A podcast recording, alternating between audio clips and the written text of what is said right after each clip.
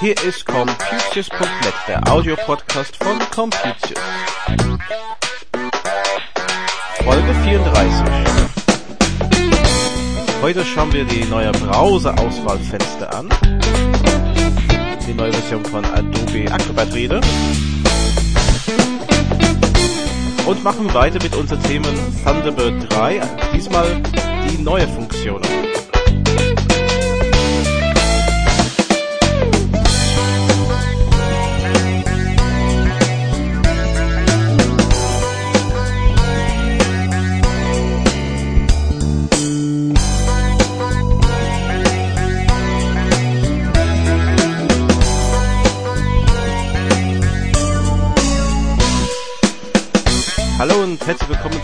Computius.net Folge 34. Wir kommen gleich zu den Thunderbird 3 Themen, aber erst die Windows Browser Auswahl Fenster, die jetzt äh, einige vielleicht schon gesehen haben, anderen sicherlich am kommenden Dienstag zum Patch Day. Es ist eine Sache, das seit Jahren diskutiert wurde, auf EU-Ebene vor allem, ähm, in den USA auch. Ähm, in welcher sagen wir, marktherrschende Stellung Microsoft mit ihrem Betriebssystem ist. Man kann nicht ignorieren, dass Windows äh, sehr vieler PCs ähm, als Betriebssystem eingesetzt wird. Und dadurch entsteht natürlich eine riesen äh, Macht für Microsoft. Und da gab es eine Zeit, wo Microsoft nicht so ans Internet interessiert war. Und dann kamen so andere Browser wie Netscape und ich glaube Opera damals auch zum Vorschein. Irgendwann hat Microsoft gesagt, ah, machen wir doch, und hat den Internet Explorer rausgebracht und ihn gleich mit Windows in der Installation gehabt und das hat für eine äh, riesen Diskussion gesorgt. Es gab ja schon Fälle, wo ich kann mich erinnern, ein Richter hat versucht, das wieder zu deinstallieren und, und, und zu schauen, wie einfach das wäre.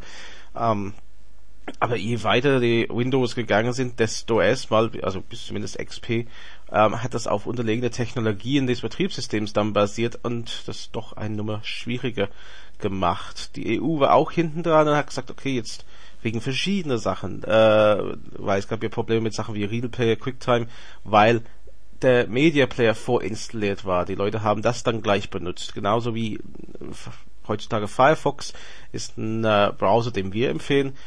Es gibt ja auch den Google Chrome, Safari und immer noch den Opera ab und wenn man erstmal den PC hochfährt, hat man Internet Explorer. Das erste, was wir machen, äh, ist oft den Firefox zu installieren, um diese Explorer nicht nehmen zu müssen.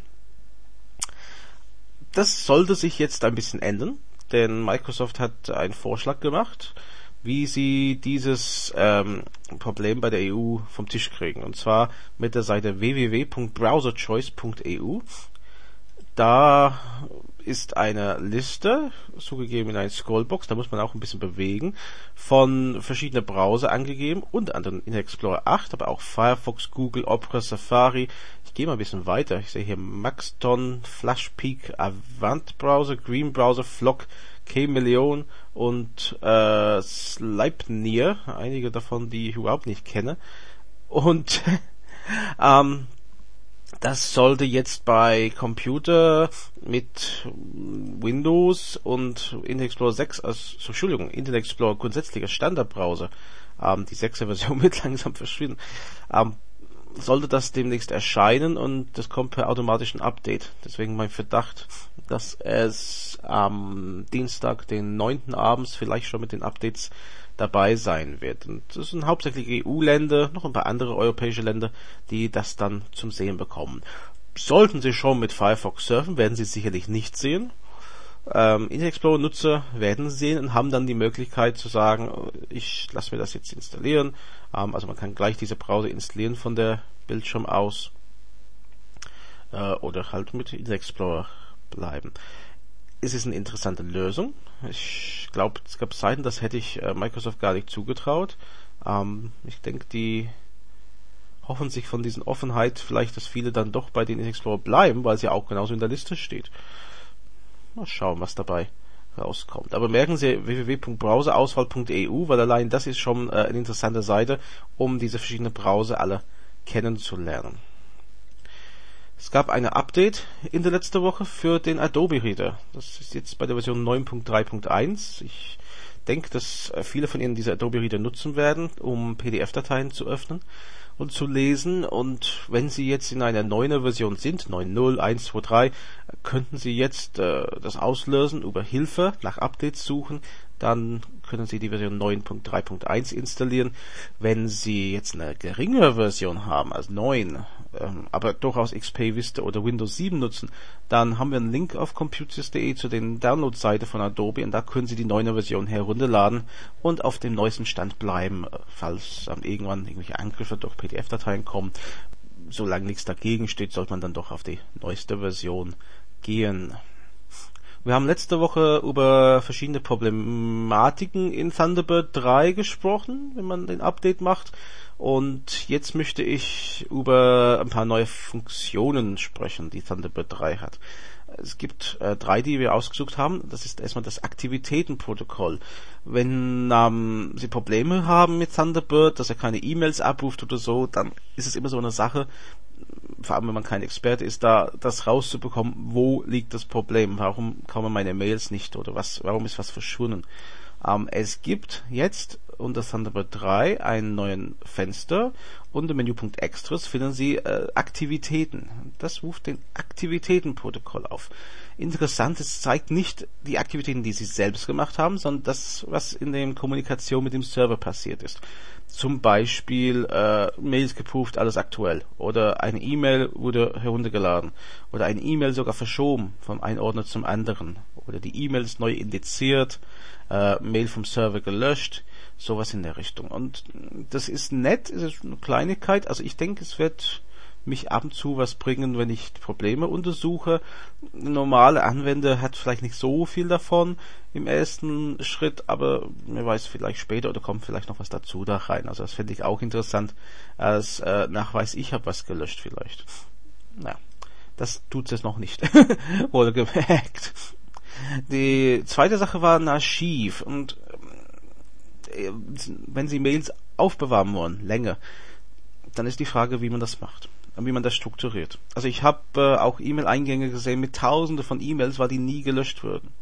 Ich habe auch ähm, User erlebt, die den Papierkorb als Archiv benutzten. Also man dürfte bloß nicht den Papierkorb leeren, weil da drin war alles Erledigte.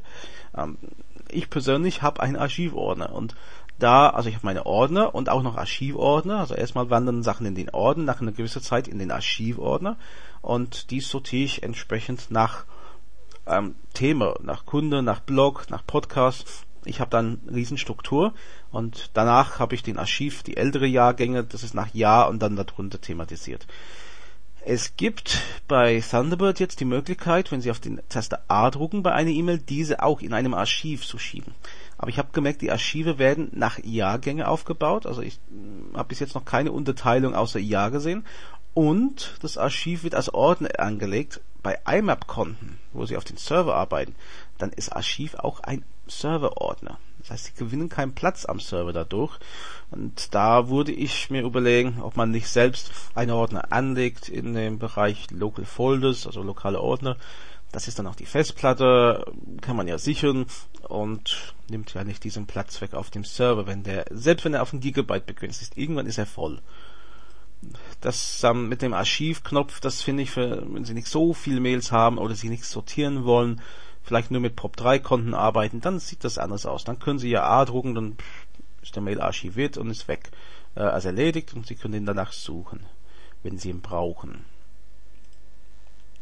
Das, was ich glaube ich am meisten nutze, ist die Funktion der äh, Anhangerinnerung. Nicht, dass ich die gebraucht habe, obwohl ab und zu schon. Es gibt diese Phänomene, das kennen bestimmt viele. Sie schreiben eine E-Mail und sagen, im Anhang erhalten Sie, Punkt, Punkt, Punkt. Ja, und dann vergessen Sie doch den Anhang mitzuschicken. Dann kommt meistens eine Mail zurück, wo bleibt die Datei oder ja, sonst irgendwelche Bemerkungen. Und das sollte jetzt nicht mehr passieren, weil im Thunderbird 3 gibt es eine Stichworterkennung. Und wenn Sie einen Text schreiben mit dem Stichwort Anhang, dann kommt von unten hochgefahren äh, Schlüsselwort der Anhangänderung gefunden, Anhang. Und dann ist so ein Knopf Anhang hinzufügen. Das heißt, äh, Sie können es gar nicht so vergessen. Das ist äh, unten gleich äh, dann auf so eine gelbe Leiste die ganze Zeit da, während Sie die Mail zu Ende schreiben und natürlich am Ende können Sie dann über den Knopf den Anhang hinzufügen. Hört sich äh, praktisch an, ist es auch. Wir nutzen das sehr gern. Also ich muss sagen, ich habe mindestens einmal die Woche einen ein Anhang, die ich losschicken muss, ähm, wo mir schon mal passiert ist, dass ich es vergessen habe und ich finde diese Option dadurch sehr praktisch. Gut, beim normalen E-Mails mit Anhang auch. So, nachdem ich das alles hier zusammengetrommelt habe und meine Gedanken gemacht, was machen wir heute, welche neue Funktion schauen wir an, ja, gerade vor Schluss am Sonntag kam dann die neue Version. Es gibt wieder ein Update, es gibt Thunderbird 3.0.3. Ich habe es noch nicht angeschaut, das werde ich tun. Es gibt sicherlich äh, am Montagmorgen dann eine Meldung bei Computers auf dem Blog. Die geht so schnell. Also irgendwie ist es nur eine Woche her seit dem letzten Update. Da muss ich mal schauen, was da los ist. So, und dann habe ich was Besonderes diese Woche. Und zwar möchte ich Ihnen äh, einen kleinen Computius Fanartikel anbieten. Und zwar ein Computius Kühlschrankmagnet. Wir haben kleine Kühlschrankmagnete mit äh, einem Bild von Computius drauf und die können Sie bekommen, wenn Sie mir eine E-Mail schicken. Und zwar ganz einfach an kühlschrankmagnet at computius.net. Da schreiben Sie in den E-Mail ja, Name und Anschrift, sonst kann ich das nicht zuschicken. Wir haben das erstmal beschränkt auf ein Magnet pro Haushalt und das gilt für die erste 25 Einsendungen, denn genauso viele Magnete habe ich. Und ähm, ich weise nur darauf hin, Daten, die Sie mir einschicken, die wird zu diesem Zweck gespeichert, also für den Versand, sonst wollen wir sie natürlich nicht speichern. Ähm, da wollen wir jetzt nicht eine große Datensammlung anfangen. Und der Rechtsweg ist wie immer bei sowas ausgeschlossen. Sonst schreiben Sie einfach, wie gesagt, Kühlschrankmagnet at computius.net, Name und Anschrift und wenn Sie in der ersten 25 Mails dabei sind, dann schicken wir Ihnen einen Computius Kühlschrankmagnet zu. Das war's für diese Woche. Ich hoffe, das hat Ihnen gefallen. Wir sind nächste Woche wieder da mit einer neuen Folge vom Computers.net. Bis dann. Tschüss.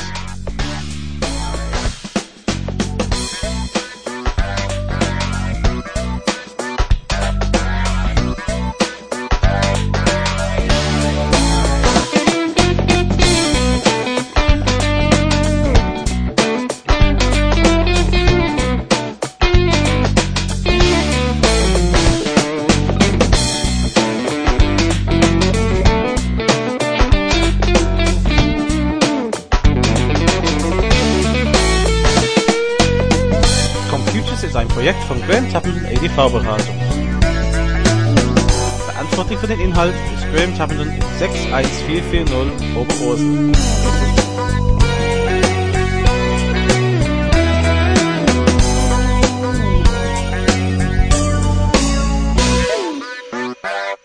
Die Musik ist von Frank Herringer.